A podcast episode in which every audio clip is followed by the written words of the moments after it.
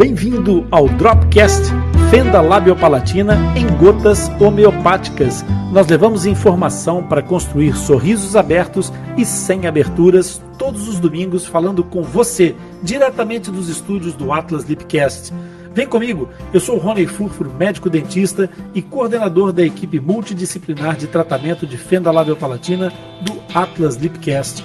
Aqui no Dropcast eu vou responder, vou explicar e comentar um fato, uma dúvida sobre fenda labiopalatina, aquelas dúvidas que aparecem mais frequentemente e que se transformam numa pedra no seu sapato.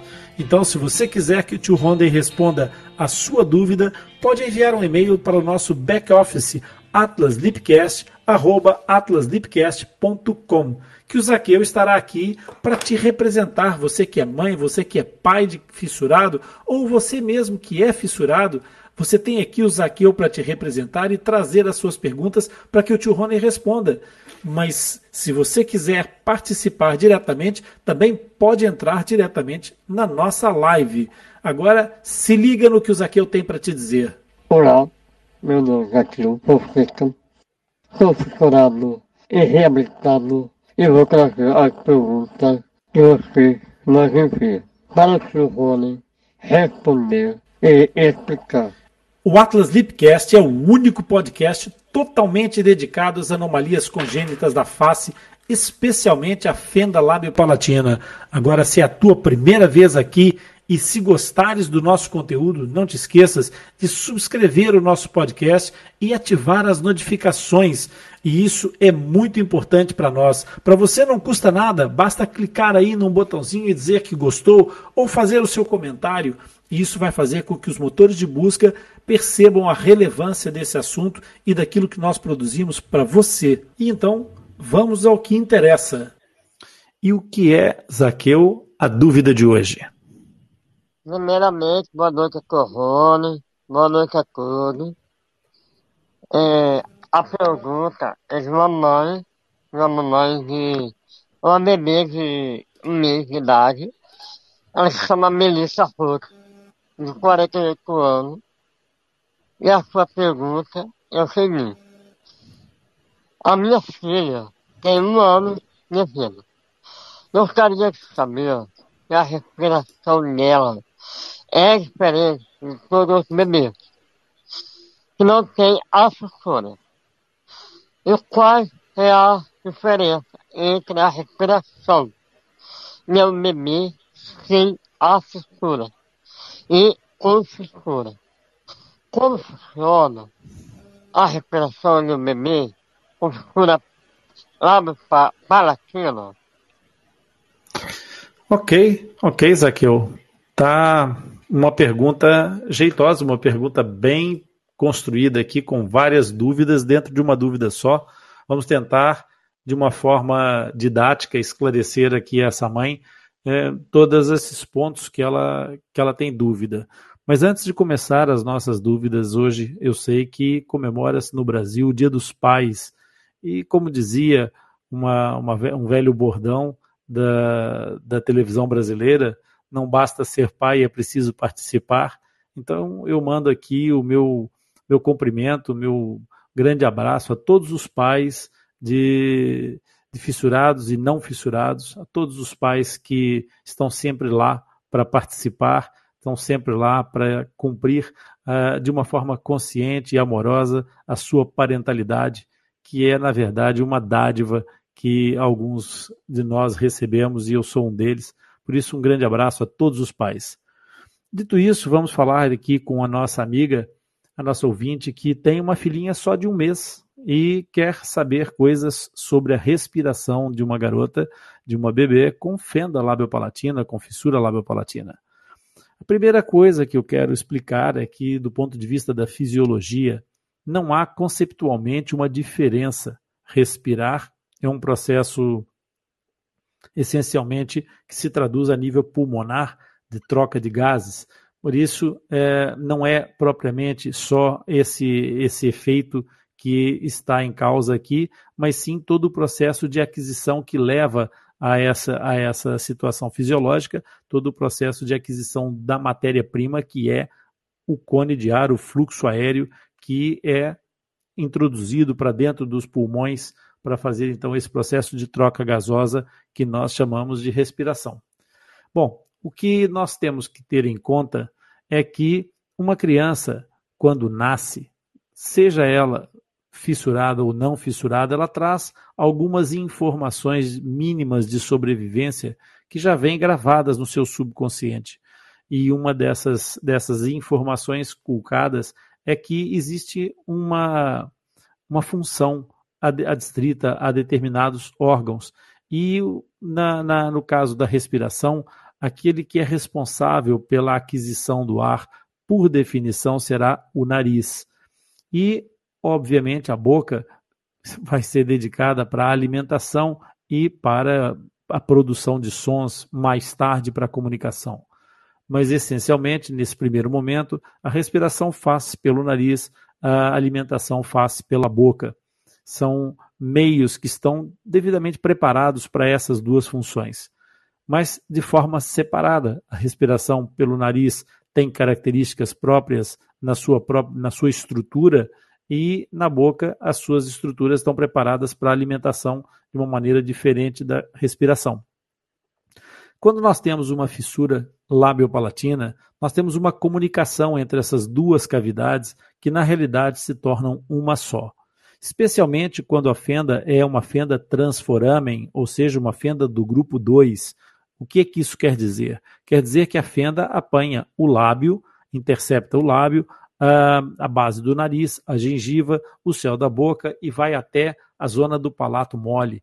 Nesses casos, por exemplo, nós temos uma única grande cavidade com uma única grande entrada, porque na realidade o nariz, quando acontece esse tipo de fenda, perde parte da sua propriedade, da sua forma, e é isso que traz essa dúvida da, da nossa ouvinte a perguntar se a respiração da sua filha vai ser diferente de todos os bebês, porque é, ela acha que coloca a questão se a filha que tem uma fissura é, terá uma, uma, alguma diferença, porque ela com certeza percebe que o nariz como ela concebe o nariz na sua forma, na sua, na sua estrutura, no seu arquétipo de pirâmide, nós chamamos a pirâmide nasal, está desfeito.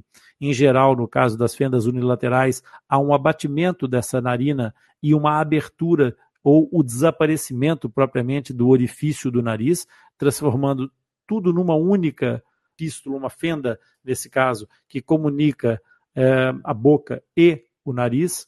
Por isso, quando isso acontece, nós temos uma única cavidade para tudo. A cavidade é exclusivamente uma só. E essa cavidade, que é uma só, muitas vezes trazendo essa alteração da anatomia do nariz, em que o nariz perde aquela característica de ter o orifício nasal, transforma-se numa só porta de entrada entre boca e nariz. Se a fenda for bilateral, nós falamos no caso da unilateral porque há um abatimento lateral, mas se for bilateral, pode haver uma abertura muito mais ampla, sendo que os dois ósteos nasais, sendo que os dois buraquinhos do nariz acabam por desaparecer.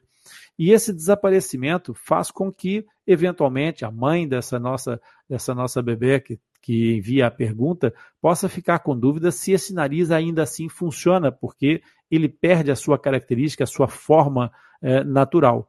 Dito isso, aquilo que nós precisamos entender é que o ar é que faz, é que promove esse processo de respiração. E ele vai acontecer essa troca de uma forma natural, passando o ar por essa grande cavidade e fazendo um único inconveniente, que é transportar todo o tipo de microorganismos que são naturais da boca para dentro da cavidade nasal e todos os microorganismos que são naturais da fossa nasal para dentro da cavidade oral. Isso pode trazer algumas consequências do ponto de vista inflamatório das mucosas e nós temos alguma dificuldade em gerir esse processo no princípio. Mas ainda assim, a sua bebê continuará a respirar normalmente, só que em vez de usar duas salas divididas, vai usar apenas um grande salão.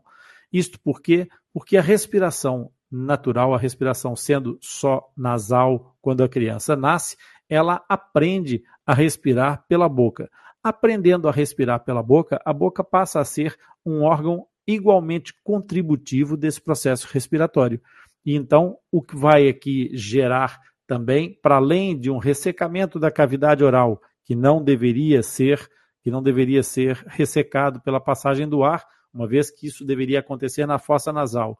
E vai haver uma umidade da, da fossa nasal, que deveria estar seca pela passagem do ar, mas vai estar contaminada pela umidade da cavidade oral, o que vai acontecer é que essa criança, no princípio, nesse primeiro período de vida, vai ter essa, essa dificuldade é, é, de, de manter a hidratação da, da, cavidade oral e o ressecamento da cavidade nasal. Aliás, isso vai ser impossível, não é uma dificuldade, é uma impossibilidade. Mais tarde, quando essa criança sofrer a intervenção da queiloplastia, vai continuar a manter isso. A queiloplastia, que é a cirurgia do lábio, vai continuar a existir, apesar de passar a existir o, os ósteos nasais, os orifícios do nariz. Mas a cavidade oral vai continuar a haver comunicação com a cavidade nasal. Mais tarde, lá pelo, a partir dos nove meses, dependendo do protocolo, entre os nove e os 18 meses, a sua filha vai fazer então a palatoplastia e só a partir daí é que essa criança vai passar a ter dois departamentos, duas cavidades distintas para separar as funções. Nessa altura, é, aquilo que a, mãe pergunta subsequente é como funciona a respiração do bebê com fissura labiopalatina. A partir da palatoplastia, vai acontecer algumas alterações, certamente. Por quê? Porque a criança que nasceu com essa é, malformação congênita tinha uma única cavidade e vai aprender a gerir duas cavidades distintas para duas funções distintas. Idealmente, essa situação da palatoplastia ou da reconstrução do céu da boca fica logo resolvida é, o mais rapidamente possível. Nos casos dos protocolos em que se faz a palatoplastia em dois passos, vai ter uma melhoria parcial no primeiro momento e o restante da melhoria no segundo momento. Nos casos em que os protocolos abordam o palato numa única intervenção, vai fazer logo uma grande diferença nesse momento em que há a separação dessas duas, dessas duas fissuras. O que acontecerá certamente com essa criança é que ela pode ter algumas questões do ponto de vista da respiração que precisam ser treinadas e é, e percebidas pela própria criança na gestão não propriamente da respiração isolada, mas da respiração enquanto é, companheira da alimentação, para que haja uma, um controle adequado do processo de movimentação do véu palatino reconstruído, daquela parte mole do céu da boca, em relação ao funcionamento da epiglote lá embaixo, que é aquela válvulazinha que divide o que vai para o tubo digestivo e o que vai para a árvore respiratória. Nessa zona, aí, por vezes, com essas, com essas mudanças que acontecem posteriormente e de forma cirúrgica, portanto, com algum tempo de, de, de adaptação, mas muito pouco, pode acontecer alguns processos de engasgo, alguns processos de confusão entre as informações que chegam para que essa válvula funcione corretamente. Mas isso não é um problema da respiração, será um problema da coordenação. Não é nada de grave nem de muito complicado, apenas é importante alertar que isso pode acontecer para que os pais não fiquem preocupados ou apavorados se eventualmente houver alguma situação de engasgo. E depois, o processo da respiração passando a ser oronasal, porque essa criança aprendeu a respirar pela boca, não é pelo fato de reconstruir o céu da boca que ela passa a fazer a respiração exclusivamente nasal, até porque nós temos uma cavidade mais reduzida no seu volume, não é? E normalmente com algum resquício daquele processo inflamatório da comunicação que havia e da umidade que era excessiva na, na, naqueles tecidos. Então, nós temos geralmente um processo de, uma, de um nariz reconstruído que tem alguma dificuldade na permeabilidade do ar. Então, a criança continua a ter uma tendência a manter alguma respiração oral. Isso pode produzir que o ar que entra pelo nariz e o ar que entra pela boca acabem por se encontrar na parte posterior, da, na, lá na faringe, e provocar uma vibração um encontro de, de, de fluxos aéreos que gera uma vibração do palato mole. Então, quando a criança faz a sua palatoplastia, é comum também aparecer alguma vibração, que é aquilo que nós chamamos a roncopatia ou ressonar, é, que as pessoas conhecem normalmente como ressonar à noite ou roncar à noite. É, a criança, quando adormece, tem essa possibilidade de, de fazer esse tipo de, de vibração do palato reconstruído com alguma facilidade. Por quê? Porque há dois fluxos aéreos que entram em velocidades diferentes, provocando uma vibração, um movimento daquele véu palatino de uma forma diferente. De resto, todo o processo vai ser absolutamente normal, não vai haver mais nenhuma outra diferença importante entre esses dois bebês, o que nasceu com a fissura e o que nasceu sem a fissura. Portanto, a única coisa que é preciso é, nesse, nessa história toda é que o bebê seja acompanhado por uma equipe multidisciplinar para que todos os passos de desenvolvimento, quer da alimentação, quer do treino da, da, da posição, da, da, desenvolvimento dos processos é, de, de motricidade orofacial, possam ser devidamente guiados por profissionais competentes e que saibam aquilo que estão a fazer na parte da motricidade. E, principalmente, que a criança consiga fazer a sua alimentação de forma eficaz e que consiga ir colocando o seu estatuto ponderal com, em, em, consonância, em, em, conformidade com a, sua, com a sua idade, com o seu desenvolvimento, para que ela possa cumprir então os passos cirúrgicos que a esperam. E é, com, essa, com, essa, com essas intervenções da, da palatoplastia no final do processo, nós acabamos por ter então que, a partir do momento em que a criança comece a ter consciência, permitir ou pedir às fonoterapeutas e às terapeutas da fala que trabalhem a reposição da predominância da respiração eh, nasal para que essa criança possa então passar a ter um desenvolvimento normal. E assim ultrapassamos mais uma etapa. Eu quero te agradecer pela sua participação e companhia. E se você aprendeu alguma coisa hoje ou se esclareceu alguma dúvida, curte e compartilhe esse episódio com algum amigo, um familiar. Eu tenho certeza que eles vão gostar e aproveitar. Você vai deixá-los também com um sorriso aberto e sem aberturas compartilhando e enviando as suas dúvidas para o nosso podcast nos ajuda a divulgar a informação sobre fenda labiopalatina e nos motiva a continuar criando conteúdo alinhado com as suas expectativas. Não se esqueça que todos os episódios do Dropcast ficam disponíveis no replay do Atlas Lipcast, que está no Castbox por uma semana e depois vão para o Atlas Lipcast o nosso podcast disponível em todos os agregadores de podcast. Assim, você poderá acessar e ouvir sempre que quiser. Os links dos nossos canais estão disponíveis na descrição desse episódio. Até o próximo encontro.